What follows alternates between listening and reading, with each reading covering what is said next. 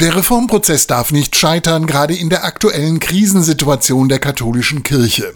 Das sagte der Vorsitzende der Deutschen Bischofskonferenz Georg Betzing noch zu Beginn der Synodalversammlung. Wir müssen uns bewegen. 359.000 Katholikinnen und Katholiken, die aus der katholischen Kirche im vergangenen Jahr ausgetreten sind. Der Besuch des Gottesdienstes geht massiv zurück. Doch schon wenig später kam es zum Eklat.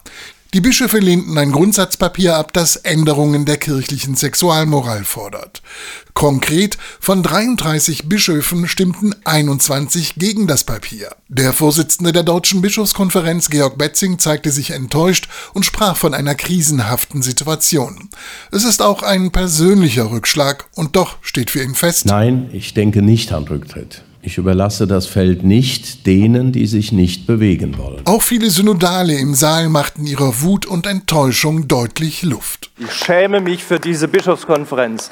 Die Mitglieder der Bischofskonferenz, die feige aus der Hecke einen solchen Beschluss abgeschossen haben. Wir sprechen da von einem massiven Versagen tatsächlich der Bischofskonferenz. Die Bischöfe waren von allen guten Geistern verlassen. Der Hildesheimer Bischof Heiner Wilmer hat für das Grundsatzpapier zur Reform der katholischen Sexuallehre gestimmt. Und er kritisiert deutlich seine Amtskollegen, die eine Erneuerung ablehnen.